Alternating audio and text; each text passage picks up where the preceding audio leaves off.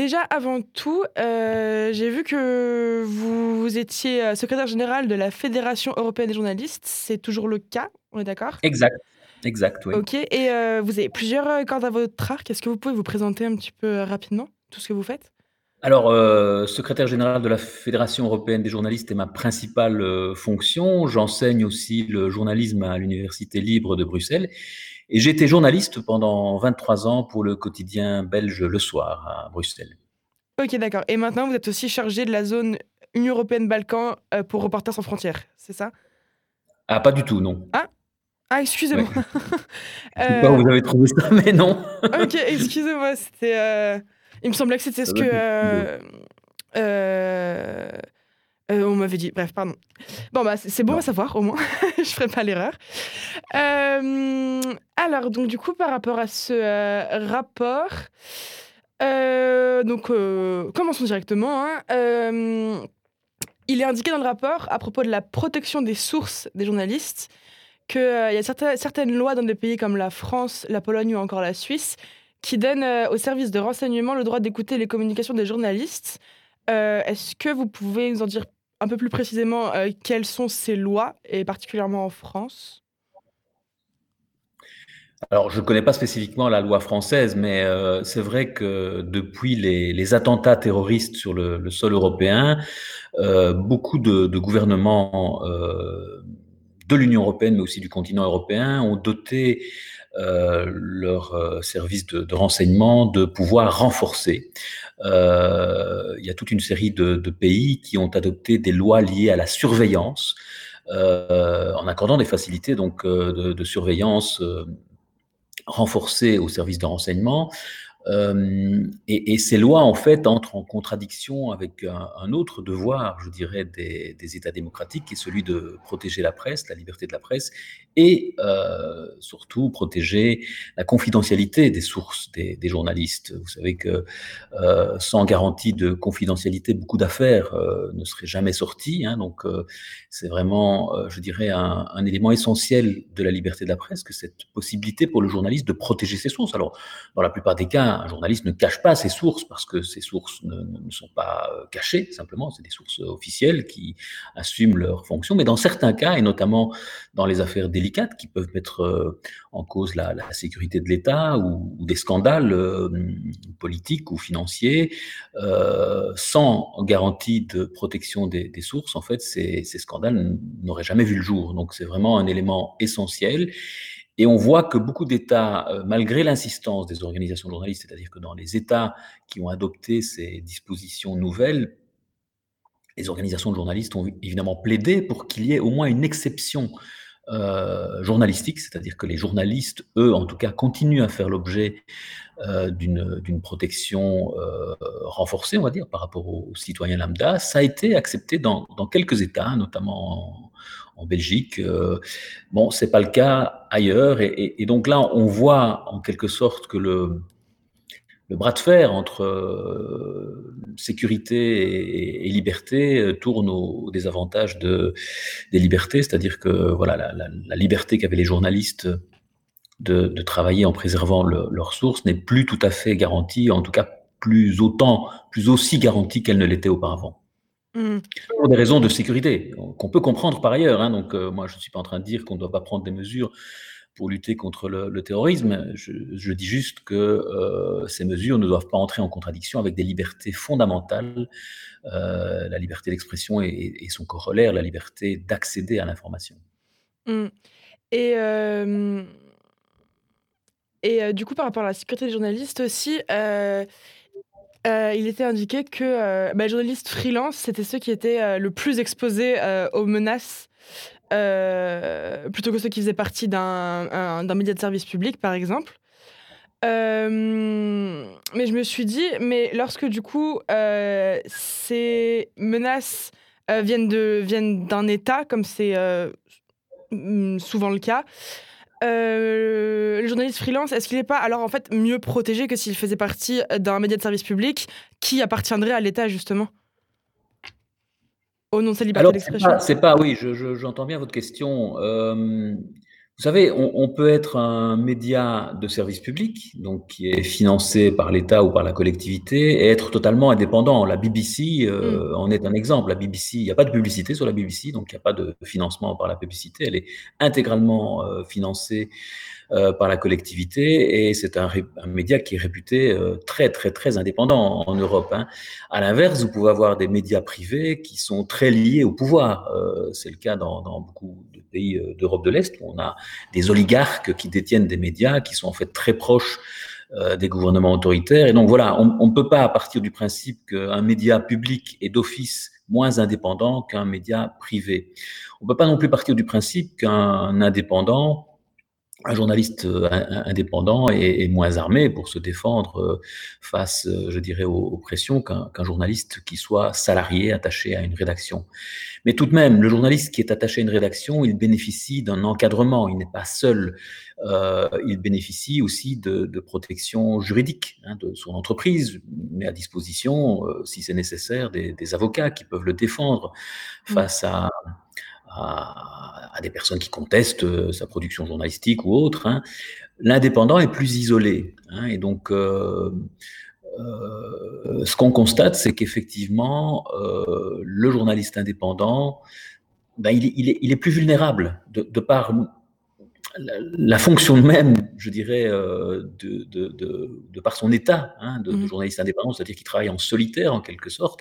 Alors heureusement, euh, je ne veux pas être uniquement pessimiste, on, a vu le développement en Europe, mais dans le monde, de réseaux de journalistes euh, indépendants, et notamment dans, le champ du journalisme d'investigation, avec des grands réseaux euh, mondiaux qui ont sorti des, affaires tonitruantes, hein, comme les Panama Papers et, d'autres scandales financiers. Et donc, on voit que ces journalistes indépendants s'organisent, hein, organisent la solidarité entre eux, d'abord pour travailler ensemble sur certains sujets, mais aussi pour se défendre. Et, donc, euh, on voit aussi pas mal d'organisations de journalistes, que ce soit des associations nationales de journalistes ou les syndicats de journalistes, euh, considérer les indépendants comme, euh, je dirais, une, catégorie d'affiliés qu'il faut surprotéger, ou qu'il faut davantage protéger que les autres. on, voit beaucoup d'initiatives de syndicats et d'associations de journalistes qui multiplient les initiatives destinées spécifiquement aux journalistes indépendants. Donc je, je serais euh, pas mitigé, mais, mais, je ne veux pas être totalement pessimiste ou, sombre. il y a des initiatives pour aider davantage les, les journalistes indépendants. Vous savez, mon organisation représente 300 euh, 000 journalistes dans 45 pays hein, sur le continent européen. Mmh. Et sur ces 300 000 journalistes, 100 000 sont des, des, indépendants. Hein. donc ça, représente une, une part considérable de la profession. Hein. pratiquement un journaliste sur trois euh, sur le continent européen aujourd'hui est indépendant. Alors ça varie d'un pays à l'autre. Il y a des pays où il représente à peine 20%, d'autres pays où il représente 50%. enfin, en moyenne, c'est voilà, on peut considérer qu'un tiers des journalistes actifs en Europe euh, sont des freelances, des, indépendants. Il faut mm. évidemment leur garantir une, protection euh, particulière parce qu'ils exercent leur métier dans, des conditions plus précaires, ne serait-ce que sur le plan financier. Un journaliste salarié, ben, il est sûr tous les mois euh, d'avoir son salaire, enfin, en meilleur des cas. Il y a aussi des, mm. licenciements dans les entreprises de presse, malheureusement. L'indépendant, lui, ne sait jamais à l'avance s'il va voilà, pouvoir vivre de, de, son travail, et donc il y a une insécurité euh, financière au-delà de, de, l'insécurité juridique euh, ou euh, organisationnelle que j'évoquais tout à l'heure. Mmh. Ça veut dire quelque chose, la part, aussi un, un, le fait qu'un pays ait une part plus ou moins grande de journalistes indépendants. je ne sais pas, ça veut dire quelque chose sur la liberté de la presse à propos d'un pays, s'il y a plus de journalistes en freelance ou pas forcément? Pas, forcément. Ça, ça, tient plus à l'histoire, je dirais de, des médias dans, chaque pays, à la tradition. Euh, vous savez, il y, a, des pays de, longue tradition démocratique où les, journaux quotidiens existent depuis très longtemps. Les, les, pays de l'Est de l'Europe, par exemple, sont organisés sur un autre mode où il y avait souvent un média d'État, hein, un média écrit d'État, hein, type Pravda, une radio d'État, une télévision d'État et très peu de médias euh, indépendants. Euh, alors à la libéralisation tout ça, tout ça a évolué. Et donc, euh, voilà, la proportion d'indépendants et, de salariés dépend de beaucoup de, facteurs, y compris euh, des facteurs liés à l'histoire du développement des médias dans chaque pays. On peut pas, il n'y a pas de corrélation directe euh, entre le, fait qu'un pays compte beaucoup d'indépendants mmh. et le niveau de liberté de la presse dans ce pays. Ce, n'est pas corrélé. et pour revenir aux médias de service public, le, fait que du coup un journaliste fasse partie d'une grande structure comme ça, d'une entreprise qui est euh, du coup un média de service public, euh, ça fait que la responsabilité euh, de, de, de ce qu'il avance dans le journal est partagée ou la responsabilité revient toujours au journaliste seulement? Ou alors ça, ça engendre toute la structure aussi? Alors, dans, dans, la plupart des, des pays, euh, la responsabilité journalistique euh, repose euh, au bout du compte sur le journaliste lui-même, sur l'auteur, sur le signataire de, de l'article ou du sujet, hein, mmh qui a été pour la radio ou la télévision. Mais on parle d'une responsabilité en cascade, c'est-à-dire que si le journaliste travaille pour une, une, une, entreprise de presse, ben, cette entreprise de presse va évidemment le défendre, elle ne va pas le laisser seul. Hein. Mmh euh, dans, la plupart des, cas, donc ce principe de la responsabilité en cascade fait que l'entreprise de presse est responsable.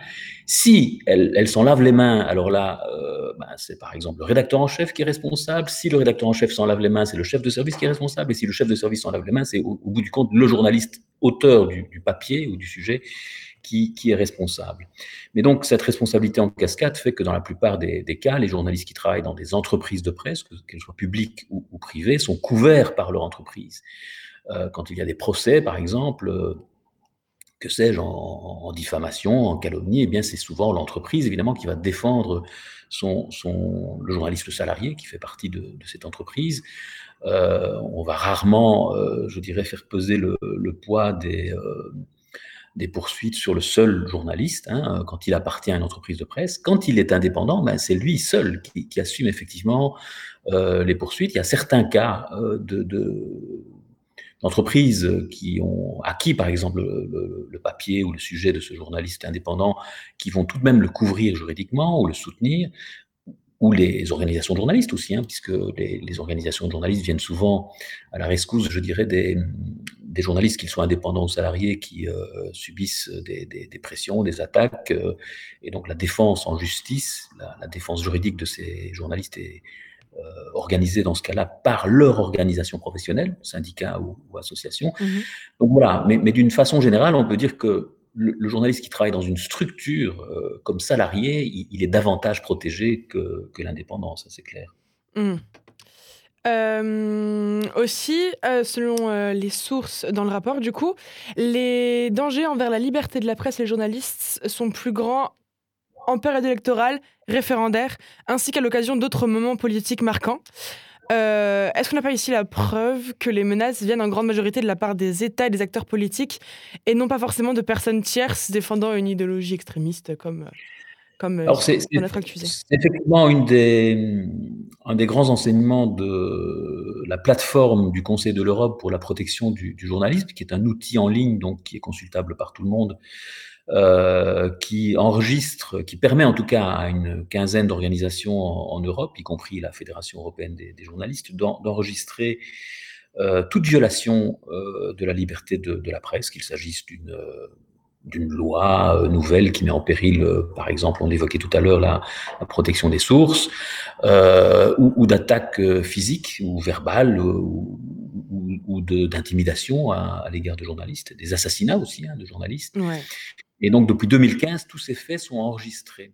Et ce qui est intéressant, je pense qu'on est à, pratiquement 700 violations euh, de la liberté de la presse enregistrées dans les 47 pays membres du Conseil de l'Europe au cours des cinq dernières années, avec des assassinats. Ça, c'est le pire, évidemment, qu'on puisse, mais aussi des, des, des, faits plus légers comme des, des cas d'intimidation, de, de, harcèlement, euh, harcèlement en ligne, notamment des femmes journalistes, ça devient de, de plus en plus courant.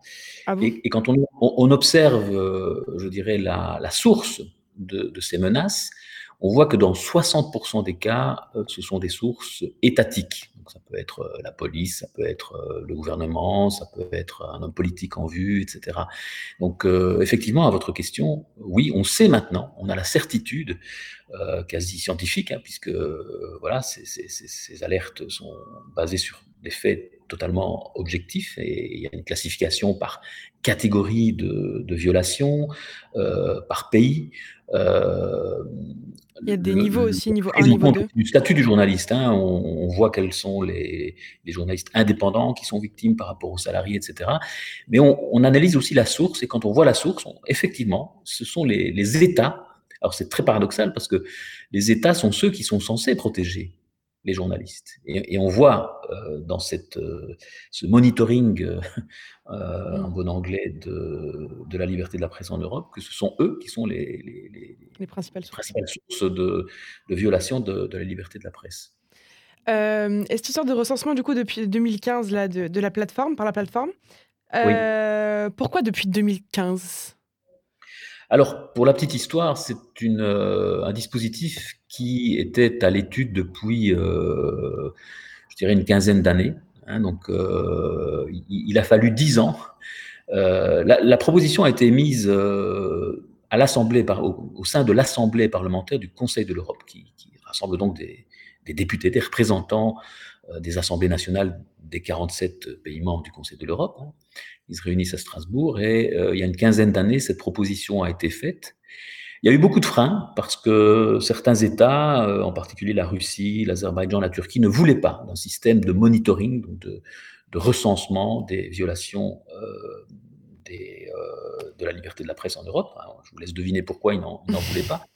Euh, mais donc, il a fallu dix ans de débats internes au sein du Conseil de l'Europe. Hein. Nous, comme organisation professionnelle, on était évidemment partisans de, de de ce système et des ONG comme RSF, par exemple, euh, l'étaient également. Hein, donc, je dirais que du côté de la profession et des organisations de, de défense de la liberté d'expression, on était tous favorables à ce système proposé par l'Assemblée parlementaire du Conseil de l'Europe, mais il a fallu dix ans pour que euh, le secrétaire euh, général, euh, le précédent hein, du, Conseil de l'Europe, M. Jagland, le secrétaire général norvégien, crée le système, le, le mette en place malgré l'opposition de quelques États membres du Conseil de l'Europe. Et donc, c'est un dispositif qui est unique dans le monde. Il n'y a pas d'autres organisations internationales, intergouvernementales, euh, que ce soit l'UNESCO, les Nations Unies ou d'autres, qui l'Union européenne, qui disposent de, ce système de monitoring qui allie en fait euh,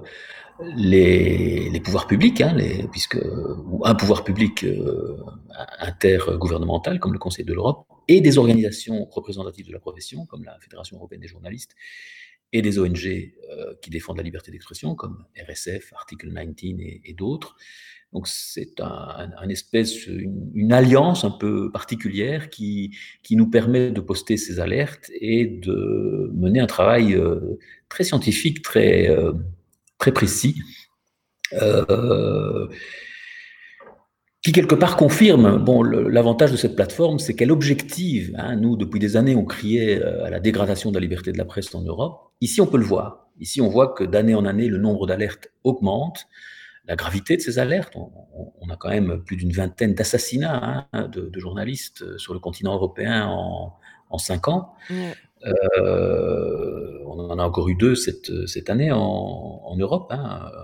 Donc voilà, euh, ça objective la, la, situation et quelque part ça met au défi les, les États ben, de tenir leurs engagements parce que ces États sont les mêmes qui signent des conventions internationales pour dire qu'ils protègent la presse, qu'ils protègent la liberté de la presse, la liberté d'accès à l'information, et en réalité, ils ne prennent pas toujours les engagements, en tout cas, ils, ils ne passent pas, je dirais, du, du principe à la réalité.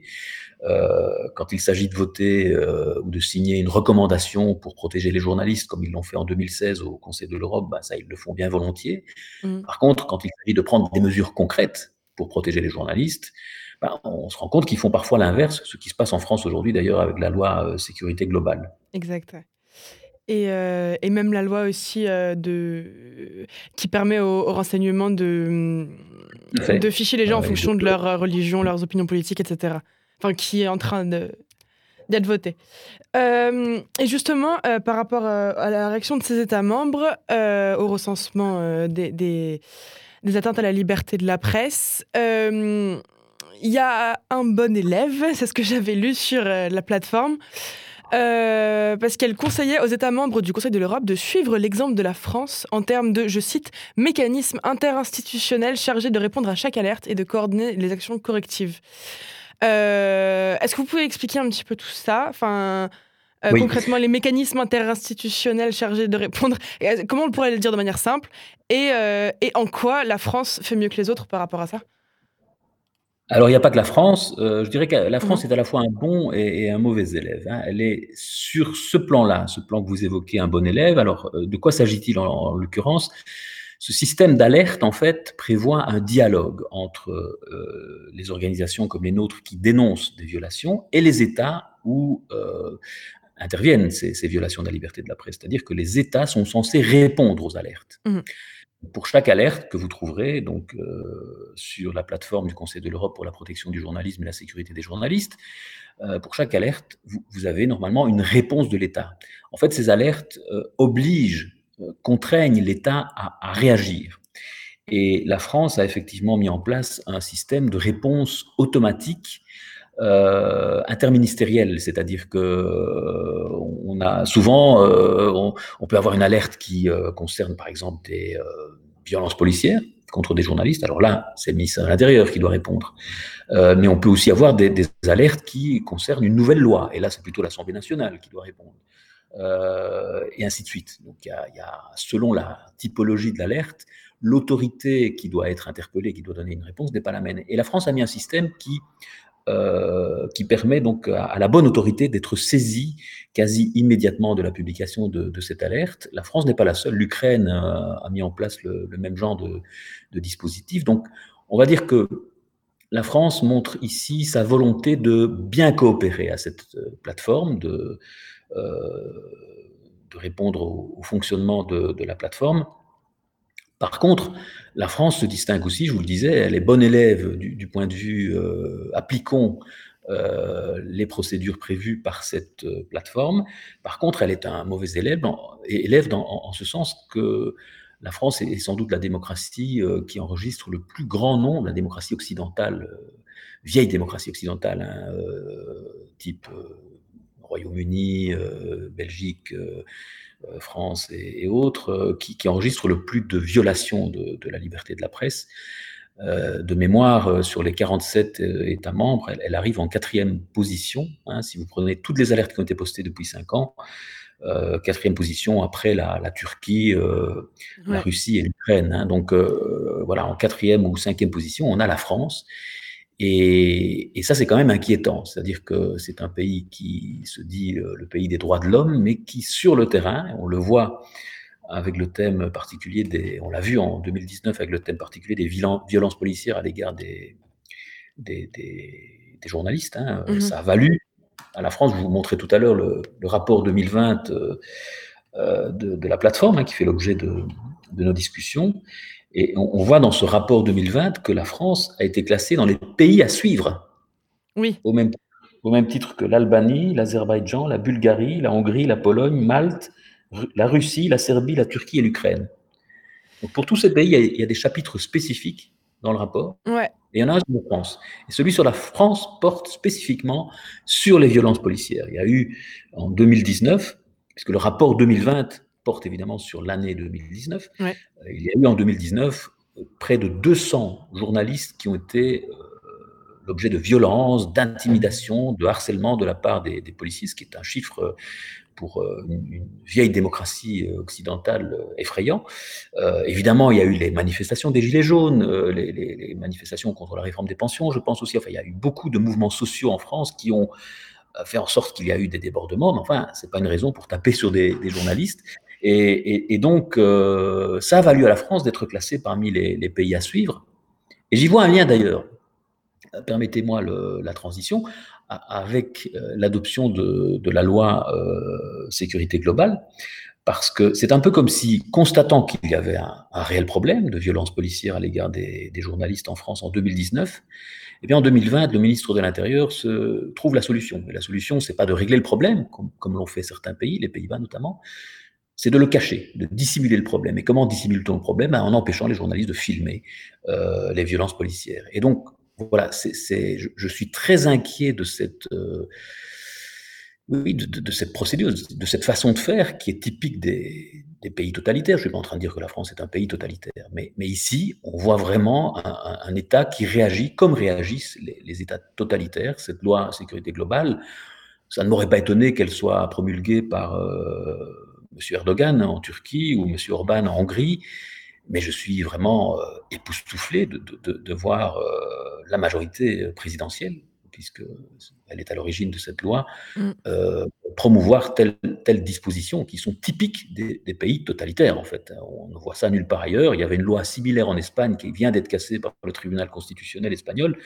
Donc on a vraiment une exception dans, dans le cœur, je dirais, des, des vieilles démocraties euh, occidentales, euh, bah, il y a une exception française qui, qui consiste à prendre des mesures qui sont typiques des, des pays totalitaires. Euh, ouais, et c'est assez inquiétant d'ailleurs. Euh, vous, juste, vous parliez du coup des Pays-Bas, du fait qu'ils avaient eu le même type de problème et qu'ils oui. avaient réglé ça. Vous pouvez en dire plus, s'il vous plaît? Oui, tout à fait. C'est assez intéressant parce que on, on a l'impression qu'en France, on, on, assiste à une logique de confrontation. Donc, les, les journalistes sont devenus les ennemis des, des, policiers et des gendarmes. Et les policiers et les gendarmes sont devenus les ennemis des, des, des journalistes. Pardon. Euh, donc, c'est vraiment une logique d'opposition hein, qui est presque renforcée par le discours politique hein, de M. Darmanin et, de la majorité et par la loi, mais aussi d'autres dispositifs comme le nouveau schéma de maintien de l'ordre hein, promulgué par euh, M. Darmanin le 17 septembre. Il y a cette même logique d'opposition où, même l'État, euh, même les, euh, les, pouvoirs publics, euh, eh bien, alimentent ce, cette logique d'opposition entre journalistes et euh, forces de l'ordre.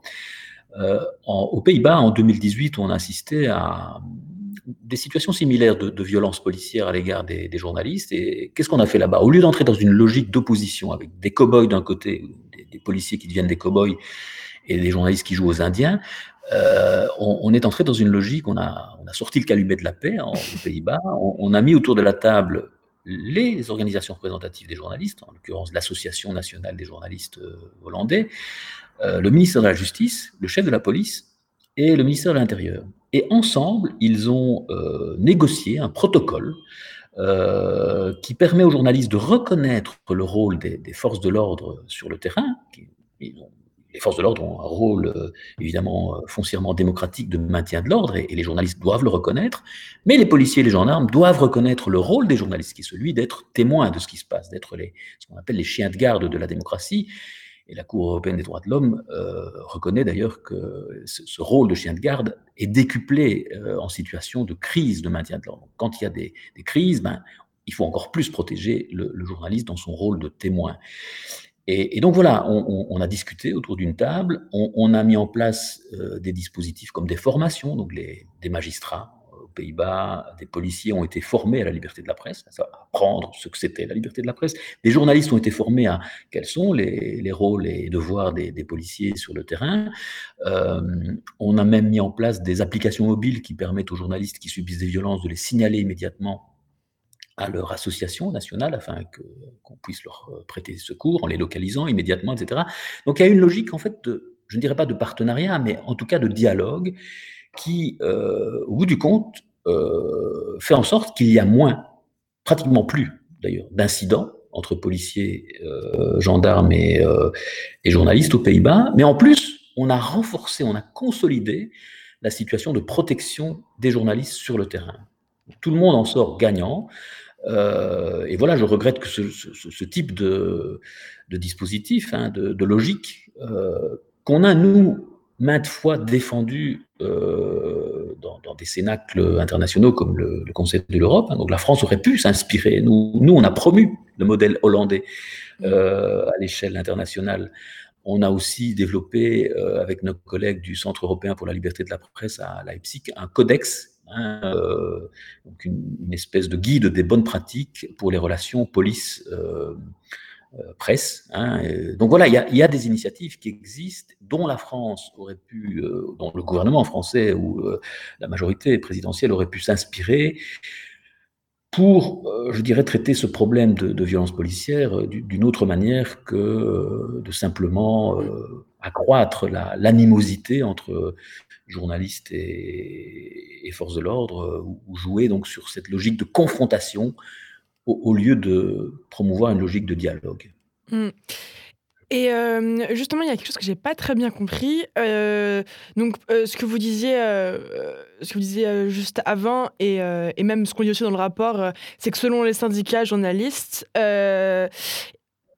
les journalistes sont souvent empêchés de faire leur travail par la force de la part de policiers, gendarmes ou magistrats. Alors, policiers, il n'y a pas de problème, je l'ai compris, je l'ai vu.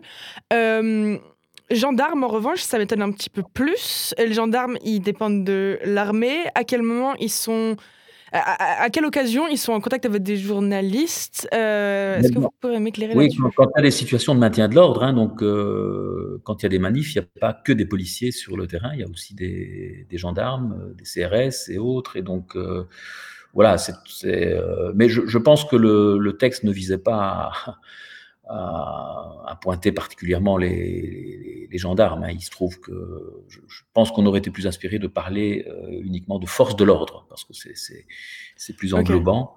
Donc je, moi, je ne je dirais pas qu'il y a une différence de traitement ou qu'il faut distinguer les, uns des autres.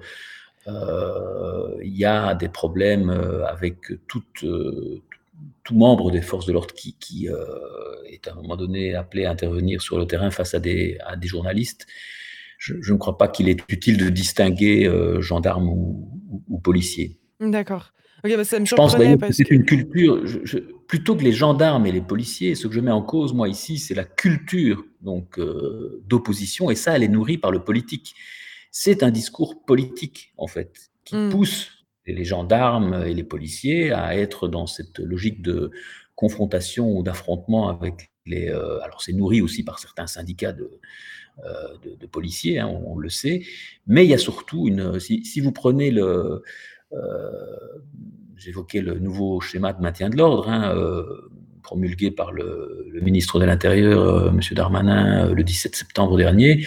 Ben, ce, document incite par exemple les policiers à faire la distinction entre les vrais et les faux journalistes. Alors, ce n'est pas la terminologie qui est utilisée dans le document, mais en gros, c'est ça que ça veut dire. Ça veut dire, en gros, si vous voyez des faux journalistes, des journalistes qui ne sont pas accrédités, qui sont un peu des journalistes militants, allez-y, n'ayez pas peur, euh, tapez dessus. Hein. Mm. En gros, c'est une incitation Ce n'est pas, c'est pas ce qu'on attend de, de, la part d'un ministre. C'est un discours qui incite euh, à la violence envers une catégorie de journalistes. Moi, je les défends, ces journalistes-là. Je représente des journalistes professionnels, ceux qui sont titulaires d'une carte de presse, euh, mais je suis le premier à défendre les non-professionnels. Parce que euh, si on laisse la répression s'exprimer contre des non-professionnels, eh bien, ça affaiblit la position des professionnels. Donc, euh, les organisations de journalistes en général, hein, pas seulement la Fédération européenne des journalistes, mais les syndicats de journalistes, euh, ont d'ailleurs tendance à toujours défendre les, plus faibles, en quelque sorte, euh, y compris les non professionnels. Vous savez, ce que les textes internationaux obligent les États à faire, c'est défendre le journalisme, protéger le journalisme. Et ce journalisme, il peut être exercé par des professionnels, ce sont les personnes que je représente moi, mais il est exercé de temps à autre par des non professionnels. Et c'est du journalisme, qu'on le veuille ou non. Euh, et donc, il, n'est pas sain euh, que des forces de l'ordre, euh, d'abord qu'elles décident elles-mêmes qui est professionnel ou ne l'est pas, et qu'elles appliquent, je dirais, des mesures plus contraignantes contre des, non-professionnels, qu'elles exigent, par exemple, on a eu aussi l'exemple en France, hein, l'accréditation préalable. Donc, avant d'aller courir une manif, vous devez vous accréditer. Hein, mmh. de nouveau, ce sont des méthodes qu'on rencontre euh, en Russie ou, en Azerbaïdjan, mais je, suis effaré de voir la France s'engager dans, de tels euh, procédés. En fait, euh, c'est totalement liberticide. Et, ce que je voudrais aussi, c'est que, et je, pense qu'ils le comprennent, parce qu'ils sont dans la rue aussi en France, c'est que les citoyens comprennent que je ne suis pas ici en train de défendre des privilèges de journalistes. vous savez, les journalistes, ils font le job pour les citoyens. Mmh ce que je défends, ce n'est pas le droit des journalistes, c'est le droit des citoyens à accéder à l'information. Le droit à la vérité. Et à un moment donné, on, interdit aux journalistes, qu'ils soient professionnels ou pas, de, rester euh, à la fin des manifs euh, filmer euh, les dérapages. Bah, le citoyen ne sera pas informé de ces dérapages. C'est lui qui est lésé, c'est le citoyen qui sera lésé, c'est pas le journaliste. Et donc voilà, il faut que les, citoyens soient conscients qu'on est en train ici de défendre le, leur droit à accéder à l'information. Mm. Euh, et, les, et à propos des magistrats, ça c'est quelque chose que j'ai pas compris non plus. Euh, pour être tout à fait honnête. les magistrats appliquent les lois, vous savez, c'est pas de nouveau, ils sont pas forcément responsables. Hein. Euh, j'en viens toujours à ça, c'est hein, mais... la responsabilité politique. C'est si euh, on, adopte une loi euh, sécurité globale, par exemple, c'est un magistrat qui, au terme de la garde à vue, devra décider si le journaliste a voulu faire euh, ou pas usage malveillant des images de policiers, etc., et sera amené éventuellement à prolonger la garde à vue ou, à voire incarcérer le, journaliste, hein, puisque cette loi prévoit des, peines de prison hein, au-delà de, peines d'amende. Et donc voilà, le magistrat euh, peut devenir euh, l'outil d'une certaine forme de répression de, des journalistes. Hein. Mais c'est pas évidemment pas les magistrats qui du jour au lendemain se lèvent en disant ben voilà on va on va commencer à sanctionner des journalistes. Non, ils mm. appliquent des lois, comme les policiers d'ailleurs. Je on les met dans un contexte. Je le disais tout à l'heure, je vous expliquais en quoi la logique dans laquelle d'affrontation, de confrontation dans, dans, laquelle on place les policiers, finalement les incite à voir euh, dans les journalistes des ennemis, ben, c'est un discours politique et ce sont des décisions politiques et des lois qui sont votées qui amènent à ça. Et qui après s'inscrivent dans l'inconscient collectif. Voilà, c'est pas parce que le policier se, lève un jour en disant maintenant j'ai cassé du, du journalisme. Non, il y a une culture, il y a une, il y a une forme d'impunité aussi. Vous savez que mm. souvent les, affaires de violence policière se terminent euh, ben, sans, sans coupable, sans sans sanction, en tout cas pour euh, les auteurs. Et, ça, ça incite, c'est un grave problème, c'est l'impunité, vous savez, c'est un des facteurs principaux de, euh, qui cause la violence. Parce que si, voilà, si on sait qu'on est impuni, ben on, y va de plus belle. Donc, euh, voilà, il faut. Et donc, tous ces contextes-là, l'impunité et le discours politique et la confrontation sont alimentés par des décideurs politiques, pas par des policiers de base ou de terrain. vous savez, moi, je ne, suis pas l'ennemi. Pour en revenir à cette logique-là, je ne considère pas le policier comme mon ennemi. Je suis journaliste, je ne le considère pas comme. Je trouve que son métier est essentiel en démocratie. Maintenir l'ordre, c'est essentiel en démocratie. Mm. Euh, être le gardien de la paix, hein, pour euh, repartir du terme, euh, c'est hyper important pour les citoyens de pouvoir compter sur ces gardiens de la paix, qui, qui en fait veillent à notre sécurité à tous.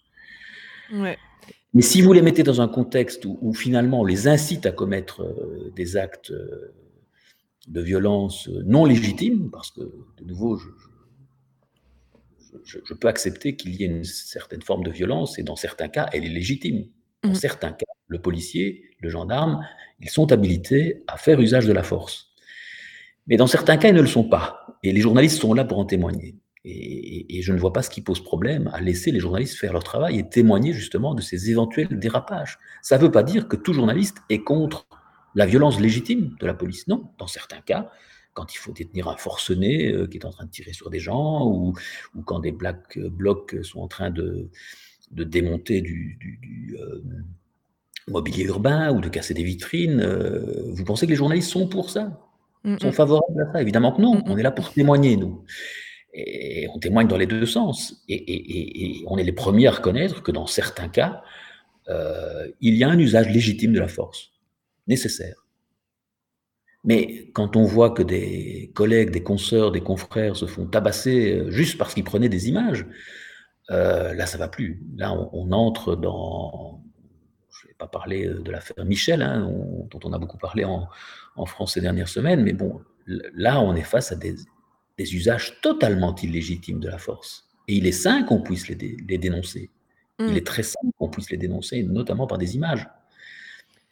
Et euh... C'est un terme avec cette loi. Je, je, ne comprends pas en fait l'utilité de cette loi parce que euh, si un policier est l'objet de calomnie, de diffamation euh, ou de malveillance, les lois existantes permettent déjà de sanctionner euh, les citoyens qui se livraient à des actes de malveillance à l'égard d'un policier. Pourquoi est-ce qu'on a besoin d'une loi en plus qui en plus interdit de, filmer euh, des policiers en action, euh, de filmer ou de les photographier C'est incompréhensible. Il n'y a pas, pas d'argumentaire euh, rationnel, à part la volonté de réduire, de limiter la liberté de la presse en France, je ne vois aucune raison en fait d'adopter cette loi. Mmh. Une loi qui pose vraiment beaucoup de problèmes. Ça, on le voit dans toute la communauté internationale et européenne. Et d'ailleurs, au niveau aussi de, euh, comment dire, la justice européenne, euh, j'avais lu que c'était le principe, je, me souviens, j'ai plus en tête le nom du principe, qui fait que euh, s'il y a contradiction entre une loi, une loi nationale et une loi supranationale, donc par exemple une loi qui, européenne, euh, c'est la, c'est la, euh, la justice, euh, enfin la loi européenne qui l'emporte. Et dans un cas particulier que j'avais relevé, en Fédération de Russie, il y a du coup il y avait une journaliste pour Radio Free Europe et Radio Liberty, qui est une radio européenne. donc c'était Svetlana Pro Prokopieva, pardon. Euh, elle, a, été interdite d'exercice du métier de journaliste pendant trois ans pour apologie du terrorisme. Et, euh, et donc voilà, donc elle avait été jugée par la justice euh, nationale russe. et pourquoi, donc, pourquoi là, c'était pas la, justice au niveau de. en, en, tant qu'État membre du Conseil de l'Europe, pourquoi c'est pas la justice européenne qui est rentrée en compte? Alors le problème, c'est que cette justice européenne, donc en tout cas la Cour européenne des, droits de l'homme à Strasbourg, n'intervient qu'en phase finale, c'est-à-dire qu'il faut d'abord que toutes les voies de droit possibles au niveau national soient épuisées. Ça veut dire qu'on doit aller euh, contester la décision euh, russe euh, en justice civile russe, et puis en appel, et puis éventuellement devant la Cour constitutionnelle, ou en tout cas le tribunal suprême russe. Et, si chaque fois la journaliste, euh, donc euh, notre consoeur euh, Prokopieva ici, perd, alors en, dernière instance, en dernier recours, elle peut aller à Strasbourg. Mais il faut d'abord avoir épuisé les voies de droit national, ce qui n'est pas encore arrivé dans son, dans son affaire. Donc il n'est pas exclu que cette affaire arrive un jour à la Cour européenne des droits de l'homme. Et je suis persuadé que la Cour donnera raison à la journaliste. Parce qu'effectivement, ce qui s'est passé dans, dans, son cas viole totalement les principes de la Convention européenne des, des droits de l'homme et en particulier l'article 10 qui garantit la, liberté d'expression et son corollaire, la, la liberté d'accéder à l'information. Et donc, euh, voilà, euh, un jour ou l'autre, si, l'affaire, si elle n'obtient pas gain de cause en Russie, euh, après avoir épuisé toutes les voies de droit possibles en Russie, l'affaire peut arriver à la Cour européenne des droits de l'homme. Et si c'est le cas, nous la soutiendrons, parce que depuis le début, nous soutenons cette, cette journaliste. et donc, nous soutiendrons éventuellement son, sa saisine euh, auprès de la Cour européenne des droits de l'homme, mais ça ne peut être fait qu'en dernière instance. Et donc voilà, il n'y a pas. Mm. Alors même si euh, vous avez raison, le droit européen, le droit, les décisions de la Cour européenne priment sur les décisions du droit national, elles viennent en second plan, dernier plan en fait. Il faut d'abord que euh, les affaires soient, soient jugées intégralement, c'est-à-dire avec toutes les voies de recours, d'appel possibles au niveau national. Et une fois que toutes les voies juridiques nationales ont été épuisées, dans ce cas-là, le, justiciable peut se rendre à la Cour européenne des, droits de l'homme à, Strasbourg. En gros, c'est si elle a fait appel et qu'elle n'a toujours pas gagné le procès, là, elle pourra aller voir la Cour européenne des droits de l'homme? Si elle fait appel et qu'elle perd son procès, et si elle va devant la Cour euh, suprême russe et qu'elle perd à nouveau son procès, hein, donc quand on a épuisé ah, non seulement la première instance, l'appel et le, tribunal suprême ou la Cour constitutionnelle, je ne sais pas quelle, quelle instance euh, euh, est en place euh, en, Russie, mais en tout cas le, tribunal vraiment suprême. Si, toutes ces euh, juridictions lui donnent tort, alors là, à ce moment-là, elle peut aller à, la Cour européenne des, droits de l'homme à Strasbourg et nous la soutiendrons. Mm. Mais il faut d'abord qu'on épuise les voies de droit national. Il n'est pas exclu. On, a déjà eu beaucoup d'exemples hein, de, journalistes qui perdaient en première instance, puis gagnaient en, appel dans leur propre pays, sans devoir aller à la Cour européenne. Hein. Donc, voilà, euh, c'est long. Généralement, il faut deux, trois ans avant qu'une affaire euh, arrive euh, à Strasbourg. Mais c'est un principe sain. On ne peut pas entrer sur des, des logiques de saisine parallèle de plusieurs juridictions à la fois qui rendraient des, avis contradictoires. Mmh. c'est une logique qui, qui, se tient. Alors euh, malheureusement, euh, elle, suppose que le justiciable n'a pas une réponse immédiate à, son problème, mais c'est un principe de droit normal que de laisser d'abord une affaire suivre son cours jusqu'au but ultime au niveau national et seulement après saisir les, les juridictions européennes. Et au moment du coup, elle arrive, enfin si au moment elle arrive jusqu'à la Cour de justice européenne, ce serait les ONG. Pas la Cour de justice, ah, attention, la Cour européenne des droits de l'homme. Voilà, c'est la Cour européenne des droits de l'homme. Excusez-moi. Voilà. Question de liberté d'expression, de droits fondamentaux, en fait, tous les, euh, oui, tous les différents qui concernent les droits fondamentaux, en fait, dépendent de la Cour européenne des droits de l'homme. La Cour de justice européenne, c'est un autre instrument qui, qui dépend de l'Union européenne, en fait. Oui, excusez-moi. Euh, donc voilà, donc à ce moment-là, ce seraient les ONG qui, euh, qui la défendraient comme. Euh, comme, Pas forcément, hein, euh, c'est-à-dire que nous, dans ce cas-ci, on le ferait, parce qu'on on l'a déjà fait dans d'autres affaires, mmh mais elle pourrait y aller toute seule, hein, mais, mais, mais voilà, en, tout cas, pour montrer notre solidarité, nous serions prêts à nous joindre à la cause, comme on dit, c'est-à-dire à participer au, au procès à, à, ses côtés. D'accord. Et euh, du coup, le rôle des ONG, euh, ce serait, c'est donc ça, c'est le soutien, c'est le recensement, euh, c'est le, le, la défense si elle est demandée. C'est quoi d'autre? Oui, c'est le lobbying. Vous savez, nous, dès, dès, le début de cette affaire, on, on l'a dénoncé, hein, parce qu'en en fait, euh, euh, elle a fait son travail de journaliste. Mmh. Elle a interviewé euh, des personnes et euh, sur base de, ces simples interviews, on a considéré qu'elle qu faisait du terrorisme parce qu'elle donnait la, voix à des gens qui étaient euh, réputés terroristes ou qui défendaient soi-disant des causes terroristes. On, a énormément de situations du même genre en Turquie. Hein, on, a 80 80 journalistes en prison en Turquie et la plupart d'entre eux sont accusés de terrorisme. Pourquoi? Parce que la plupart d'entre eux ont simplement cité dans leurs articles des militants kurdes, par exemple, euh, ouais. ou des, euh, des, représentants du mouvement guleniste, hein, qui sont considérés par le pouvoir euh, actuel en Turquie comme étant des terroristes. Et donc, voilà, si le journaliste, dans, dans, dans la logique de ces États-là, si le journaliste donne la parole à un terroriste, ou quelqu'un qu'on considère comme terroriste, il est lui-même terroriste. Et, et, donc, on a des journalistes qui encourent des, des sentences, des, des, peines pénales, hein, donc des, peines de prison, euh, juste pour avoir fait leur métier, en fait. Euh, donc, euh, c'est le cas en Russie, c'est le cas en, Turquie et, dans beaucoup d'autres pays. Donc, c'est une, situation qu'on qu suit de près dès, le début. Et donc, Prokopieva, on, on l'a défendu dès le départ. des organisations de journalistes et des ONG la soutiennent. Au cours des procès qui ont lieu actuellement en Russie. Et ce que je disais ici, c'est que si, si l'affaire arrivait un jour à la Cour européenne des droits de l'homme, nous la, nous la soutiendrions euh, également. Quoi. Ok. Euh, alors, je vais passer à un autre sujet, la lutte contre les fausses informations. Oui. Euh, donc, elle, elle, est parfois, voire souvent utilisée par certains États comme outil de censure. Euh, et moi, ça me fait penser à bon, c'est un lien peut-être un petit peu lointain, mais ça m'a fait, fait, penser à Decodex, euh, ce système de vérification des sources qui ouais. avait été lancé par le journal Le Monde et euh, qui nous indique un taux de fiabilité des sources. Alors, qu'est-ce qu'on peut en penser par rapport à, euh, au contrôle de l'information et, euh, et oui, et à la fiabilité des, des, infos qui nous est livrée sur un poteau d'argent euh, voilà. Moi, j'en pense beaucoup de mal. voilà.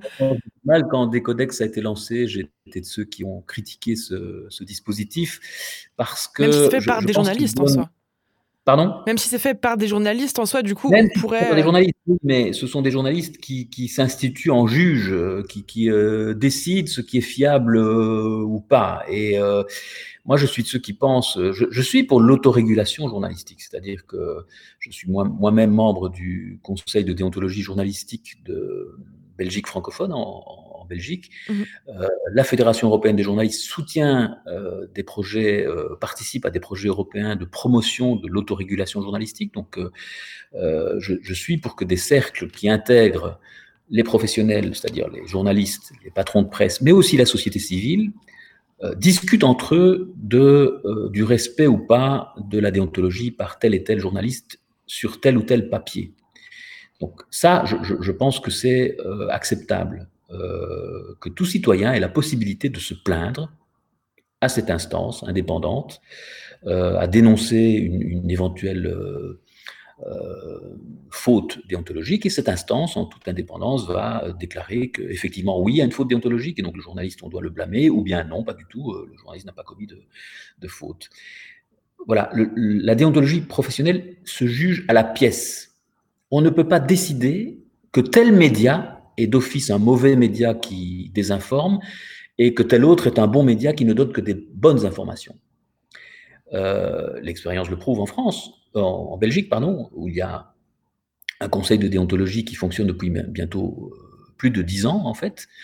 Euh, des, titres réputés, comme le journal Le Soir, pour lequel j'ai travaillé pendant 23 ans, sont parfois pointés du doigt par le conseil de déontologie pour des fautes déontologiques. Donc même dans un journal dit de qualité, il peut y avoir des erreurs euh, ou des papiers qui ne respectent pas euh, le prescrit déontologique.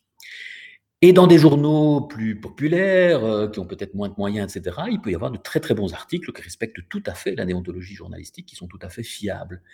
Donc, cette idée d'accoler un cachet bon média ou mauvais média, donc c'est ce qu'on appelle la certification ou la labellisation des, médias comme étant bons ou mauvais, mmh en fait, ça donne une fausse sécurité aux lecteurs, aux citoyens, parce que même dans un journal de qualité comme Le Monde, il peut y avoir des erreurs. Et, la grandeur des médias de qualité, c'est de le reconnaître, de dire effectivement nous nous sommes trompés, ou effectivement nous acceptons le, jugement négatif du Conseil de déontologie et on corrige l'erreur ou on reconnaît en tout cas euh, l'erreur et on publie l'avis du conseil de déontologie qui blâme euh, le journal Le Monde pour telle et telle euh, question. Voilà, ça c'est un système qui, fonctionne depuis des années dans beaucoup de pays, notamment les pays nordiques. Donc établir la déontologie, la fiabilité des informations à la pièce, ça me paraît tout à fait jouable. Par contre, décrété par un système d'algorithme ou, de euh, je, ne sais quel dispositif de, vérification euh, de la manière dont fonctionnent les médias, que tout ce qui passe sur Russia Today euh, ou, tout ce qui relève de la presse, de tel quotidien de presse populaire est d'office mauvais. Non, c'est faux en plus. Je veux dire, je le disais tout à l'heure, un journal de qualité peut faire des erreurs et un journal euh, ou un média euh, de moins bonne qualité peut parfois produire d'excellents papiers euh, très documentés qui, sont tout à fait respectueux de la déontologie professionnelle. Donc voilà, la fiabilité des médias, la qualité du journalisme, elle se juge à la pièce, elle ne se juge pas globalement en distribuant des étoiles ou, des labels de, de, qualité à tel ou tel média contre tel ou tel autre. On est très dubitatif par rapport à, ces dispositifs, euh, même si nous sommes les premiers à dire que les journalistes doivent être transparents, doivent faire preuve de respect de la déontologie et qu'il y ait des instances qui veillent à ça, c'est très bien. Par contre, qu'il y ait des, instituts ou des organisations comme Decodex ou comme le projet de Reporters sans frontières, Journalism Trust Initiative, l'initiative pour un journaliste, journalisme fiable, euh, qui se propose de distribuer des labels de, qualité ou de, certifier euh, la qualité de l'information, ça, ça pose vraiment question. Parce qu'il n'y a pas d'éléments objectifs euh, sur base desquels euh, vous pouvez faire cela. Et il n'y a pas non plus d'autorité. Qui est l'autorité capable de dire ben, ça c'est un bon article, ça c'est un mauvais article? Mmh. Non, on peut le faire, on peut le faire dans des cercles larges comme les, conseils de déontologie, en intégrant euh, la, société civile, c'est très important parce que l'information, elle n'appartient pas aux journalistes, elle appartient aux citoyens. Mmh. Donc il faut que les citoyens soient représentés dans ces, dans ces conseils. Ça, ça me paraît bien. Euh, mais euh, avoir des dispositifs soit technologiques, hein, des algorithmes, soit des, des, outils journalistiques, puisque Decodex voulait quand même un instrument journalistique qui, qui permette d'établir la fiabilité euh, euh, de tel ou tel média, là, là je suis beaucoup plus, euh, je dirais, circonspect. Hmm. C'est même dangereux, parce que ça pourrait être utilisé par des États alors. de nouveau, on, doit penser à ce que ce type de dispositif peut faire comme dégâts dans des États totalitaires. Hein. Donc un gouvernement comme le gouvernement d'Orban ou d'Erdogan, je suis persuadé qu'ils adorent ce type de dispositif de certification des médias parce que ça va leur permettre de dire ça c'est un mauvais média. ne, lisez pas ça, c'est un média d'opposition évidemment, mais regardez, il a, il a reçu la certification négative. Euh. Donc c'est dangereux ce genre de dispositif. Et entre, entre les médias eux-mêmes, est-ce que vous savez s'il y a des, des pressions qui s'exercent entre des médias plus puissants, on va dire, euh, envers, des, euh, envers des plus petits euh, médias ou journalistes? Bah, le, le, média, je veux dire, moi je représente des journalistes, c'est-à-dire les travailleurs des médias. Oui. Mais les médias sont un business aussi. Et donc, euh, voilà, entre patrons, je suis persuadé qu'ils ne se font pas toujours de, des cadeaux. Mhm. Donc oui, il y a de la concurrence, oui, c'est un marché économique, donc il faut gagner des parts de marché, il faut écraser le concurrent, et donc euh, euh, ces rapports de force existent euh, entre entreprises de presse, entre groupes de médias. Mais ça existe beaucoup moins au, au niveau des rédactions. Moi, je, vois au contraire beaucoup de camaraderie, de coopération entre journalistes de, journaux concurrents. Donc, on peut travailler dans des rédactions concurrentes et avoir en fait de très bonnes relations avec son, confrère ou sa consoeur de tel ou tel journal concurrent. Parce qu'en fait, sur le terrain, on, se retrouve face aux mêmes problèmes, face aux mêmes difficultés, euh, et, et, que parfois, euh, voilà, il y a de la solidarité. Donc, je dirais que oui, ce que vous exprimés existent, mais beaucoup plus au niveau des entreprises de presse qu'au qu niveau des rédactions. Même s'il y a de la, je, ne dis pas qu'il y a de la concurrence entre journalistes, ça existe aussi. Mais j'ai vu dans, dans, ma carrière journalistique beaucoup plus d'exemples de coopération ou de solidarité hein, entre journalistes, même de titres concurrents, hein, qui se filaient par exemple des infos sur les sources, ou euh, voilà, j'ai pas le numéro de téléphone de tel ministre, est-ce que tu peux me le filer? Ben oui, je te le file. Voilà, ça, ça moi j'ai vu ça très souvent, y compris donc dans des rédactions qui dépendent de médias très concurrents. Euh, j'ai vu ce type de solidarité, beaucoup plus que, que, que, que des guerres ou des bisbrouilles. Euh, je ne nie pas qu'elles existent, mais ce n'est pas le, c'est pas le cœur oui, du métier. je parlais plutôt de, euh, décrédibilisation, en fait, euh, d'un média envers l'autre. de décrédibilisation, ben de nouveau, moi je vois pas beaucoup de... Les bonnes infos, un, un journaliste actif, il sait que les, les, bonnes infos, elles peuvent venir de partout, y compris de, de médias jugés euh, mm. non crédibles, euh, ou peu crédibles, ou moins crédibles que d'autres. Quoi, hein. Donc, euh, je, ne crois pas que ce soit une logique, en tout cas, qu'on ait, nous, journalistes, à la base, entre nous. je ne crois pas qu'on considère mm. qu'il faut faire des crocs en jambes à, à, des médias qui soient plus marginaux ou moins je, je, je, franchement, je, vois peu ce genre de, de réaction euh, parmi les, les journalistes eux-mêmes. Hein, mais euh, de nouveau, je vous dis, c'était plus des logiques d'entreprise de, euh, que, que, des logiques de journalistes, en fait. Euh, maintenant, tout journaliste se fera son opinion. Quoi. Voilà, je, je pense qu'entre journalistes, on fonctionne beaucoup plus à la signature qu'au titre. Okay. On sait quels sont nos collègues qui sont fiables et quels sont ceux qui, qui le sont un peu moins. Et donc, ce n'est pas le titre qui compte, c'est pas le monde, c'est qui signe le papier. Ah, c'est un papier d'un tel que je connais personnellement, que je lis depuis des années, et je sais que ces infos sont béton, et donc je vais lui faire confiance. Par contre, dans le même journal, bah, je vois la signature de quelqu'un qui, sur qui j'ai un peu plus de doutes. Euh, donc voilà, il, il, faut être prudent avec ça, avec la, coller des étiquettes au, au titre me, me, paraît hasardeux. Par contre, oui, c'est sûr qu'il y a des journalistes qui font mieux leur métier que d'autres, ou de façon plus intègre ou plus respectueuse de la déontologie que d'autres. Et les journalistes le savent. Mais je crois aussi que les citoyens le savent. Mm. Les gens qui lisent des journaux depuis longtemps, ben, ils finissent par connaître les signatures des journalistes qu'ils apprécient et ils savent pourquoi ils les apprécient et ils savent aussi pourquoi ils en apprécient ou ils, se, ils ont un peu plus de, je dirais, de doute sur, sur d'autres, euh, d'autres signatures. Donc, je pense que voilà, c'est très individuel. Vous savez, c'est, c'est toujours dangereux de, de vouloir mettre euh, des titres euh, dans des cases. Non.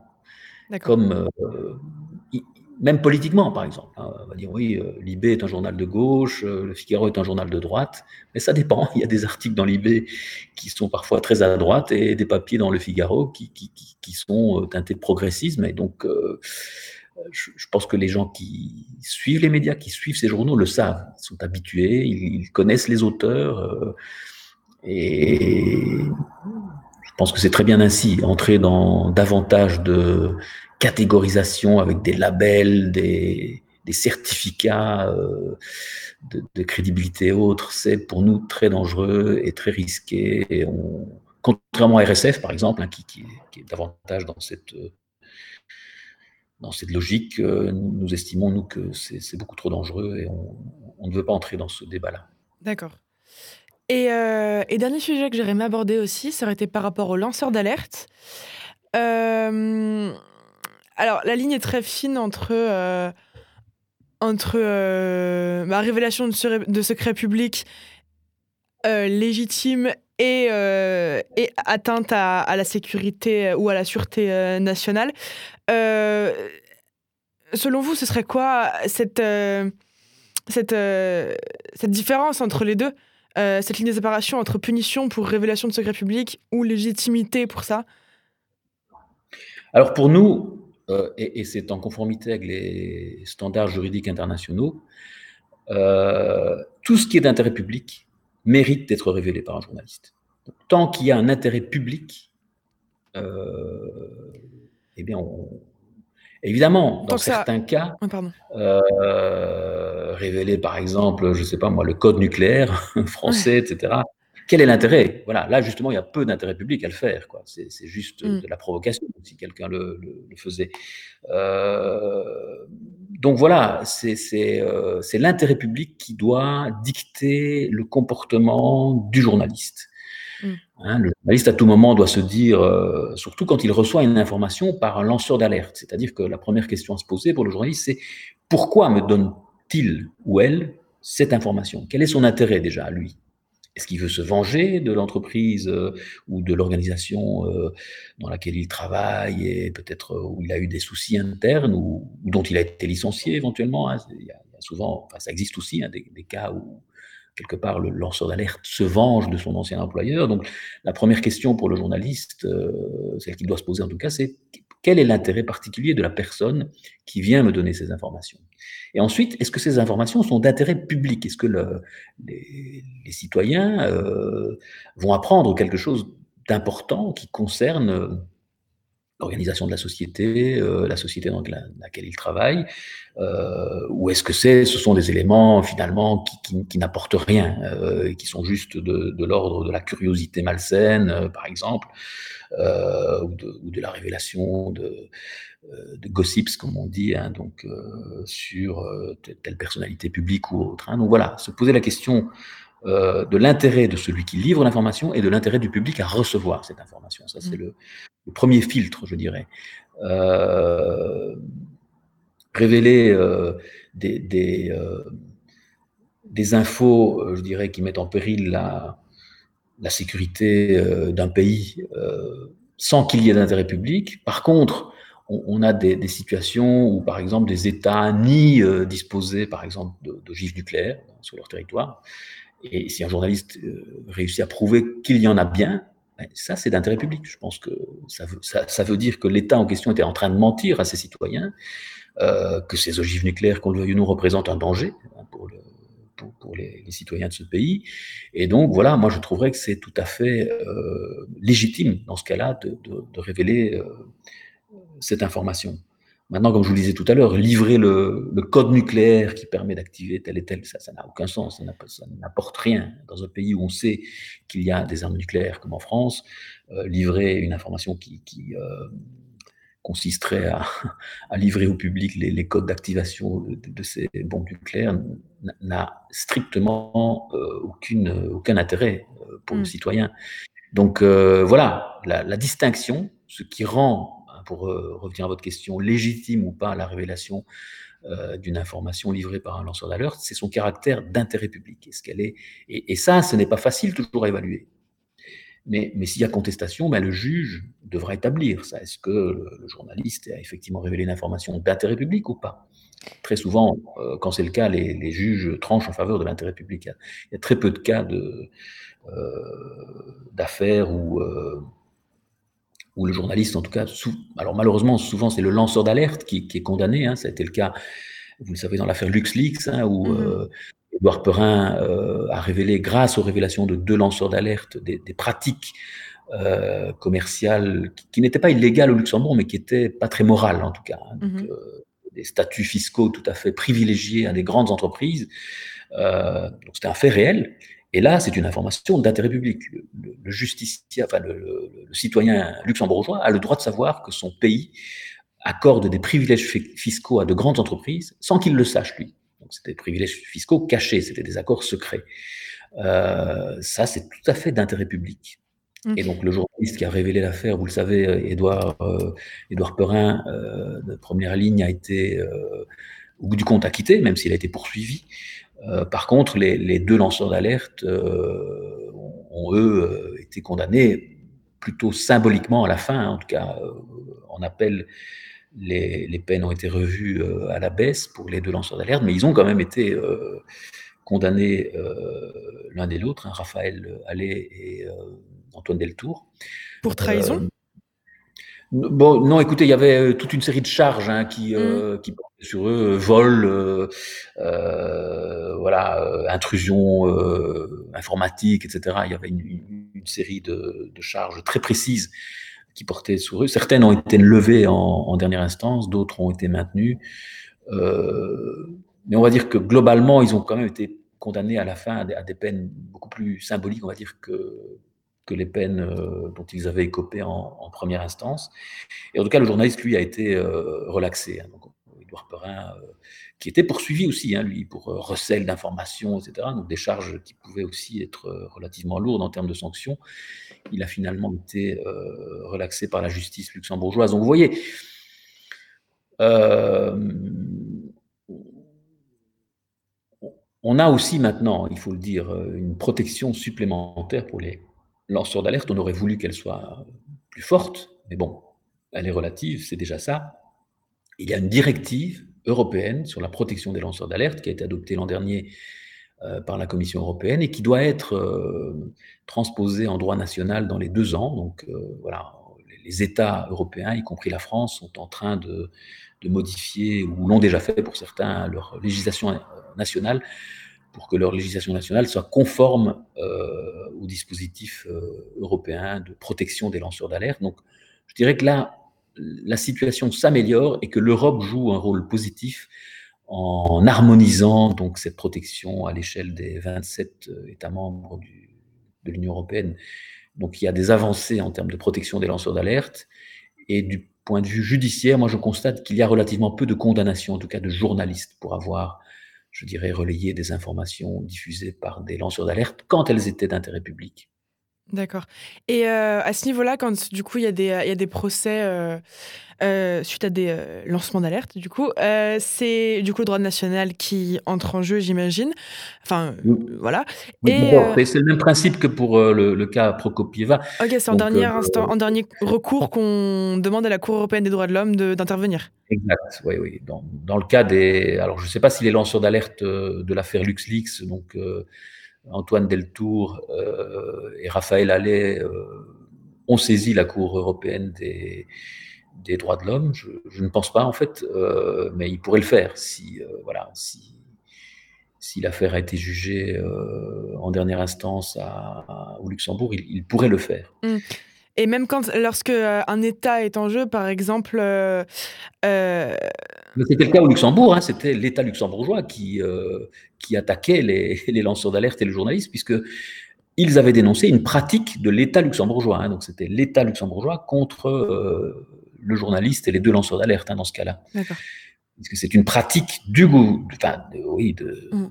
de l'autorité publique euh, luxembourgeoise qui consistait donc à accorder, en gros, si votre grosse entreprise multinationale vient s'établir au Luxembourg, on vous fera payer moins d'impôts que euh, ce que prévoit le code de l'impôt des sociétés normal. Donc, euh, voilà, il y avait des grandes entreprises qui payaient juste 1% d'impôt euh, sur le revenu, ou très peu en tout cas.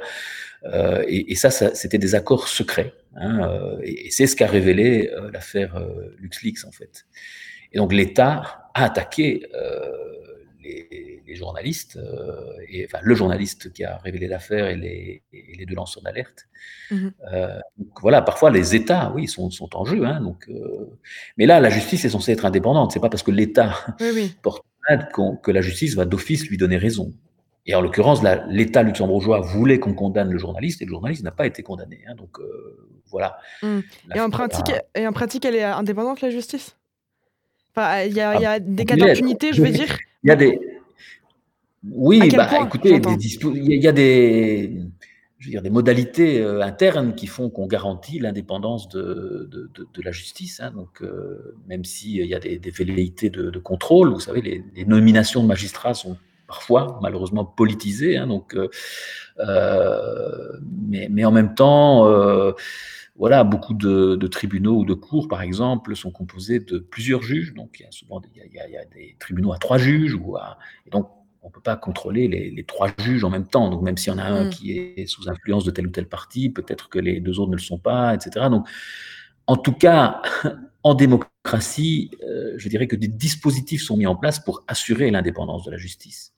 Maintenant, euh, est-ce qu'elle est totalement indépendante euh, je, crois en tout cas que les, dans, les démocraties avancées, en tout cas, on n'a pas d'exemple de, les magistrats aiment montrer, prouver leur indépendance et, le montrent, le démontrent par les décisions qu'ils prennent, qui ne sont pas toujours les décisions qui plaisent euh, aux gouvernants ou, aux détenteurs de pouvoir, on va dire, hein, pas seulement les, gouvernants. Hein. Mm.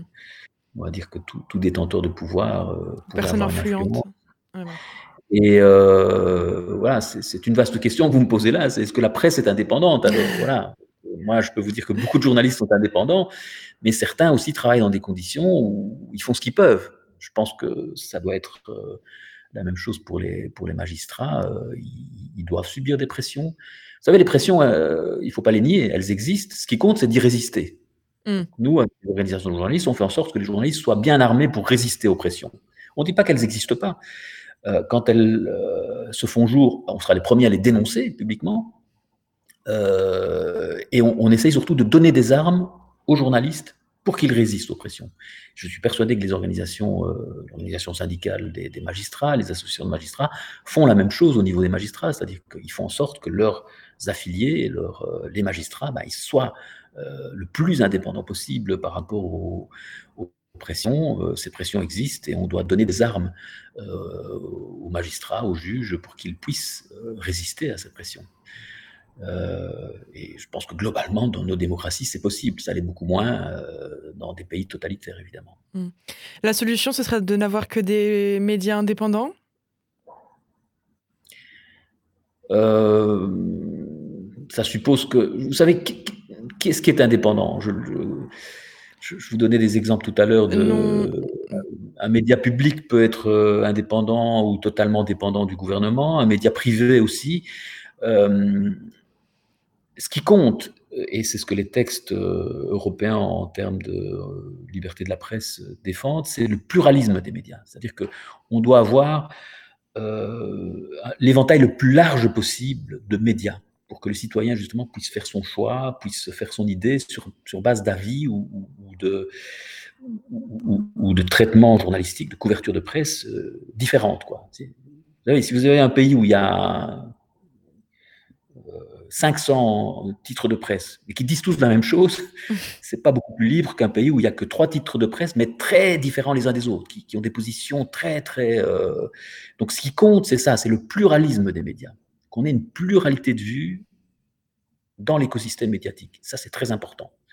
Mm. C'est pas le nombre de médias et c'est pas euh, l'idée de oui, euh, est-ce qu'on a que des médias dépendants ou, ou est-ce qu'on a que des médias indépendants? Ça n'existe pas, ça. Tout média est dépendant et indépendant à la fois. Euh, hmm. Ce qui compte, c'est qu'on est un pluralisme, on est le choix. La diversité, oui. Voilà, la diversité, qui n'est pas la voix de son maître, euh, comme, comme on l'a eu dans, dans, les États totalitaires, euh, la Pravda, la vérité, un journal qui s'appelait La Vérité, et avec ce journal-là. Heureusement, même dans ces pays-là, ils ont évolué, il y a plein de titres différents. Moi, je, je peux vous dire qu'en Russie, y a une presse régionale, par exemple, qui est très, très indépendante du Kremlin. On a une diversité de la, presse euh, russe qu'on n'imagine pas, parce qu'on ne connaît de la presse russe, nous, que les grands médias euh, propagandistes euh, financés par le Kremlin. Hein, mm. Et on ne connaît pas du tout la presse locale, régionale, russe, qui, est souvent beaucoup plus indépendante, beaucoup plus éloignée de Moscou, par exemple, que, Bruxelles, Paris. Hein, quand on est à Vladivostok, ça m'est arrivé d'être d'être là-bas ou à l'extrême est de, la Russie et pouvoir constater la liberté de ces, de ces médias locaux par rapport au, Kremlin, par exemple. Et ça, on n'imagine pas. On a toujours l'impression que les, autres sont plus totalitaires ou plus ou moins indépendants que nous. Non, il y a, y a tant qu'il y a de la diversité, comme vous le disiez, tant qu'il y a du pluralisme, il y a de l'espoir. Quand ce pluralisme se réduit, ça devient dangereux. Ok. Euh, bah, J'arrive à peu près au bout de mes questions. Euh, Est-ce que, par hasard, vous avez un message particulier à faire passer à un audimat que constitue euh, l'audimat de mon émission? Écoutez, en tout cas, euh, je vous remercie pour l'intérêt que vous portez au journalisme et à son exercice dans des conditions de liberté et d'indépendance. Je crois que je, pour, résumer en une phrase, j'en reviendrai à, ce que je disais tout à l'heure. Je, pense qu'il est important que les, les auditeurs euh, le citoyen se, se, rende compte que quand on défend la, la liberté de la presse, on, on défend nullement euh, tel ou tel privilège d'une caste journalistique. On, on, défend vraiment le droit du citoyen à accéder à, à l'information et c'est un droit capital en démocratie. C'est bien, c'est beau. Merci beaucoup. Donc je vais Belle aller... chute. Magnifique. Voilà. Je vais arrêter l'enregistrement.